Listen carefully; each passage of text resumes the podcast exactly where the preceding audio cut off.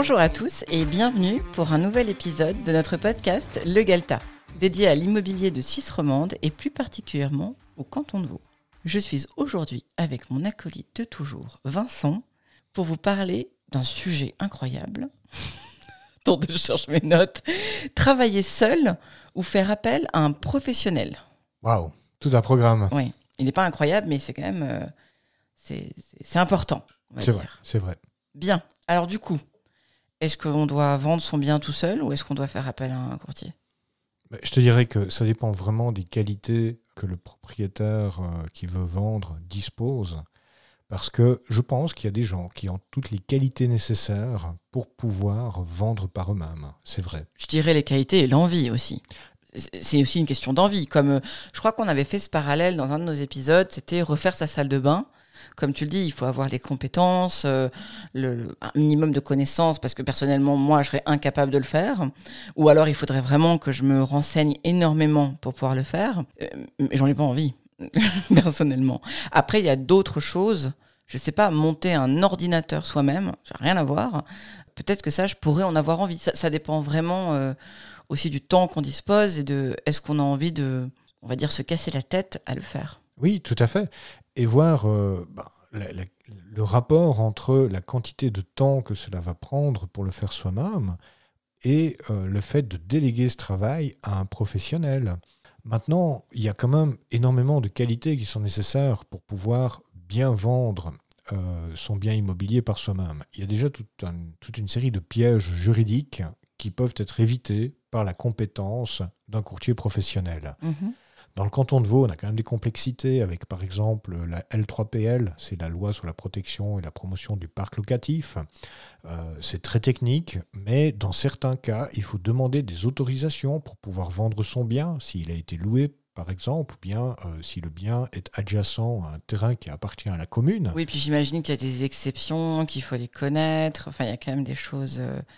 euh, voilà. Bon, c'est un peu comme dans tout domaine, j'ai envie de te dire. Ah, mais absolument. Tu peux aussi dessiner ta maison toi-même ou faire appel à un architecte. C'est, enfin, rien ne t'empêche de dire, ok, je prends, euh, je prends des, euh, euh, des grandes feuilles de papier et puis je m'y mets, quoi. Mais oui, et fondamentalement, beaucoup de propriétaires avec qui je travaille me, me disent, mais à chacun son métier.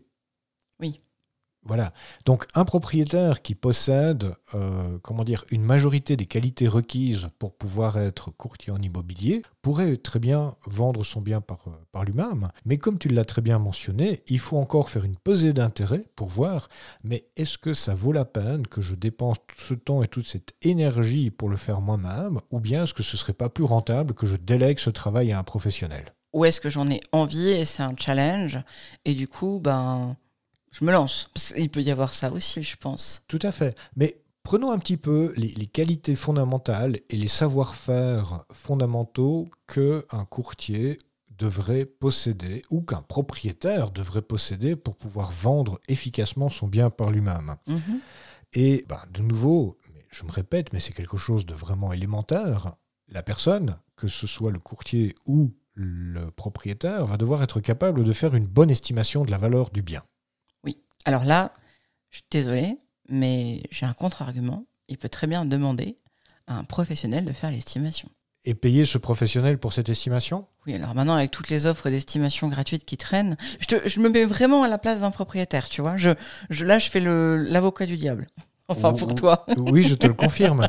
Maintenant, si toi tu es le propriétaire et que tu demandes des estimations gratuites à des professionnels de l'immobilier, les professionnels de l'immobilier proposent des estimations gratuites dans le but et l'espoir d'avoir un mandat de vente par la suite. Oui, ça paraît logique. Voilà. Si tu fais faire des estimations gratuites sans avoir aucune intention de donner un mandat de vente, personnellement, je trouve ça très limite. Oui. Après, je pensais aussi à un autre facteur, je viens d'y penser, c'est qu'on sait aussi que malheureusement, pas mal de courtiers, alors c'est pas la majorité, mais beaucoup, sont pas tout à fait, on va dire, honnêtes quand ils font une estimation pour obtenir un mandat.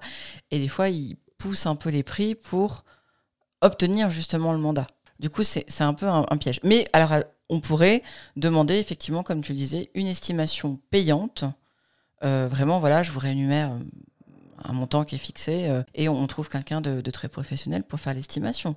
Ça peut être fait. Ça peut être une solution. Tout à fait, ça peut être une solution. J'essaie vraiment de couvrir autant les avantages et désavantages de vendre par soi-même, parce qu'il en existe, tout comme les avantages et désavantages de passer par un courtier, il en existe. Mais euh, voilà, de, couvrir un petit peu tous les panels. Et puis, euh, ma foi, s'il y a des gens qui écoutent ce podcast et qui veulent vendre seuls, ben, autant qu'ils aient euh, tous les outils en main. Oui, absolument. Maintenant, par expérience, le propriétaire est souvent très mal placé pour estimer objectivement la valeur de son bien. J'imagine. Parce qu'il est émotionnellement attaché, il y a investi de lui-même, il y a une partie de sa personnalité qui a été injectée dans ce, dans ce bien immobilier, et donc c'est difficile pour lui de s'en détacher et de prendre suffisamment de recul que pour pouvoir faire une estimation de la valeur du marché objective. Deuxièmement, ben, on en a parlé, ça va demander quand même beaucoup de temps pour mener à bien une vente. Il y a une étude de la banque Raiffeisen qui montre que ça prend entre 250, entre 200 et 250 heures de travail pour mener à bien une vente. Mhm. Et puis, euh, troisièmement, il faut être capable de gérer le stress et les incertitudes qui sont générées par une, euh, une vente immobilière. Et il faut être capable d'absorber ces émotions. Moi, en tant que courtier, quand je fais visiter un bien, et que euh, les visiteurs critiquent certaines choses, je transforme ça en un signal d'achat positif. Mm-hmm. Parce que c'est ce que c'est. Les gens visitent, ils sont intéressés, mais ils vont essayer de négocier le prix et donc ils essayent de trouver des éléments auxquels s'accrocher pour pouvoir critiquer le bien. D'accord. Ça, c'est mon attitude de professionnel de l'immobilier qui n'est pas attaché au bien mais le propriétaire qui fait la visite lui. Oui, ça te touche pas personnellement en fait. Moi, ça ne me touche pas. Non. C'est pas, euh, mon Dieu, la couleur de ces volets est horrible, mais c'est pas toi qui as choisi la couleur des volets, donc c'est pas, pas très, euh, enfin, ça te touche pas euh, toi. Ça ne me touche pas moi, et de deux, je peux transformer ça en un signal positif du genre, ah mais ils sont intéressés. Tu vois ce que je veux dire? Mhm. Tandis que quand c'est le propriétaire lui-même qui fait la visite, mais il doit encaisser tout ça. Mm. Parce que c'est lui qui a choisi la couleur des volets. C'est lui qui les a peints comme ça. C'est lui qui a passé des heures et des heures à aller faire les courses, acheter le matériel, poncer ses volets, les mettre en couleur, etc. C'est beaucoup de boulot. Et puis, après avoir fait tout ce travail, il y a quelqu'un qui vient dire oh, vraiment, la couleur, c'est pas top. Hein Personnellement, si c'était moi le propriétaire, j'aurais envie de l'encadrer, le gars. D'accord. T'es remonté hein, en ce moment. Hein. ah non, mais tout va bien, tout va bien. ok. Du coup, comment dire? Donc, à part, enfin, à part, oui, il faut des qualités. Alors, je ne sais pas si tu les avais toutes listées ou si tu avais tout. Euh, J'en ai pas fait toute la liste, non. On pourrait faire une, une, euh, une liste d'une trentaine de qualités qu'un courtier doit posséder pour pouvoir euh, bien faire son métier. Mais il faut des connaissances juridiques, il faut des connaissances en estimation immobilière, il faut des connaissances en mathématiques financières, il faut des connaissances en financement immobilier. En négociation Absolument, absolument. Si tu te retrouves avec deux acheteurs potentiels, faut quand même arriver à, à les gérer, quoi. Mais tout à fait. Et c'est un maître mot, la négociation parce que l'idéal, c'est de vendre au prix affiché, mais ça, ça demande tout un savoir-faire pour pouvoir vendre au prix affiché. Mhm. Et tout ce savoir-faire, ben, il est acquis par des années d'expérience, par des formations professionnelles, et il y existe réellement des cours par rapport à la négociation et aider les gens à pouvoir obtenir leurs résultats. Parce qu'un courtier est toujours au milieu d'un conflit entre le propriétaire qui veut vendre le plus cher possible et l'acheteur qui veut faire l'opération la plus intéressante possible. Bien sûr.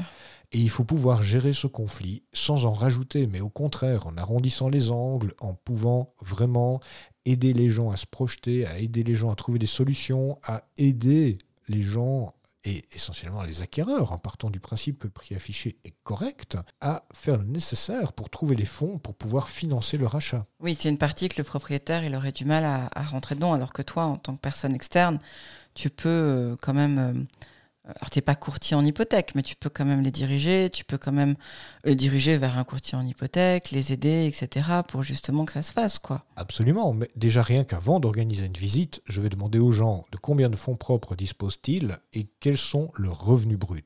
Mhm. Ça, ce sont deux éléments fondamentaux qui permettent de déterminer s'ils ont la possibilité, l'aptitude financière à pouvoir acheter ce bien à ce prix-là, à ce moment-là. Si ils me répondent oui, mais euh, enfin, le prix est négociable, n'est-ce pas? Ça vaut pas la peine de faire la visite. Ces gens ne sont pas financièrement qualifiés, ils n'ont pas les fonds pour pouvoir acheter ce bien maintenant. Tandis que quand je demande, mais de combien de fonds propres disposez-vous? Et la personne me répond 326 326 614 francs, je sais qu'ils sont complètement qualifiés, ils sont au taquet, ils savent exactement où ils en sont, il y a plusieurs opportunités qui leur sont passées sous le nez, ils sont chauds bouillants, il faut leur faire visiter tout de suite, parce que s'ils n'achètent pas la maison que je leur propose, ben ils vont acheter celle qu'ils ont visitée le jour d'avant. Bien sûr. En fait, ça me fait réaliser quelque chose, enfin réaliser, c'est un grand mot, mais vendre seul, c'est je pense c'est possible. Il y a, comme tu dis, il, y a, des gens qui s'en sortent très bien et, euh, euh, heureusement. Hein. oui, tout à fait. Voilà. Maintenant, c'est vrai qu'alors, il faudrait qu'ils lisent tout le contenu de notre site et qu'ils écoutent tous les podcasts. C'était la page de pub. non, mais il faut quand même un minimum de. Un peu comme je faisais le parallèle avec. Euh, je sais pas, que ce soit euh, démonter une moto ou euh, refaire sa salle de bain. Si on l'a jamais fait et qu'on n'a aucune base là-dedans, on a quand même intérêt à regarder quelques tutos sur internet et à lire quelques textes quand même pour ne serait-ce que savoir euh, quel matériau utiliser euh, et quel matériau ne pas utiliser par exemple. Absolument. Absolument. Euh, ouais, c'est quand même important pour pas se planter. Mais c'est vrai et notre métier souffre un petit peu de cela parce que si on regarde et que l'on simplifie le métier à l'extrême, le courtier va mettre en relation un acheteur avec un vendeur. Mm-hmm. Alors, dit comme ça, c'est sûr que ça ne donne pas l'impression qu'il y a des années d'expérience et de savoir-faire nécessaires pour pouvoir faire en sorte que ça se passe au mieux. Bien sûr. De deux, notre métier n'est pas protégé. On est un des seuls pays en Europe où l'accès à la profession de professionnel de l'immobilier est totalement libre et ne nécessite aucune formation et aucun diplôme. Oui, on l'avait dit avant, on peut se lever un matin et dire je suis agent immobilier. Exact. Et c'est bien parce que ça permet la libre entreprise, c'est mal parce qu'il y a vraiment des gens qui ne sont pas du tout qualifiés pour le faire. des rigolos. Mais oui, et qui essayent de le faire. Alors, là, je dois vraiment te donner raison. Il vaut mieux travailler seul que travailler mal accompagné. C'est là qu'on fait la relation avec l'épisode d'avant sur le fait de trouver le bon courtier. Parce qu'en fait, oui, je pense que si on a une mauvaise expérience avec un courtier, on se dit, mais la prochaine fois, je vends seul parce que je vois pas ce que, ce que ça m'apporte. Par contre, si d'un coup on a une bonne expérience avec un courtier et que ça a vraiment apporté une plus-value, là on va se dire bah non, en fait euh, c'est plus intéressant pour moi et j'ai pas envie de le faire parce que parce que ça me saoule, parce que on l'a dit, chacun, chacun son métier et euh, j'irai chercher un bon professionnel pour refaire ma salle de bain ou un bon garagiste pour s'occuper de ma voiture, ça ne m'intéresse nullement de le faire moi-même. C'est exactement ça. Maintenant, euh, il y a des gens qui, au contraire, ça, ça les éclate et euh, ils aiment le challenge et puis ils s'en sentent tout à fait capables. Et c'est très bien, mais il mm. faut le, le, faire en toute connaissance de cause et vraiment regarder qu'est-ce qu'un professionnel peut apporter, qu'est-ce qu'il est capable de faire, quelle est la plus-value qu'il va apporter à la transaction. Et ça, c'est vraiment l'élément important. Parce que on pourrait se dire, oui, je vais essayer d'économiser 25 000 francs de commission. Absolument. Mais peut-être qu'en économisant 25 000 francs de commission, vous perdez 200 000 francs de manque à gagner. Ouch. Mm. Je pense qu'il vaut mieux encaisser 200 000 francs de plus et dépenser 25 000 de ces 200 000 en commission, ce qui laisse quand même 175 000 francs de bénéfices supplémentaires, plutôt que d'essayer de vendre par soi-même et d'avoir ce risque de manque à gagner qui est énorme. Bien sûr. C'est un exemple que je donne. Mais, toujours en partant du principe qu'on a engagé le bon courtier ou la bonne courtière. Absolument. Alors là, je reviens vers toi. Il vaut mieux travailler seul que de faire appel à une personne incompétente. Vraiment. Ok. Est-ce que tu voulais rajouter quelque chose par rapport à ce sujet?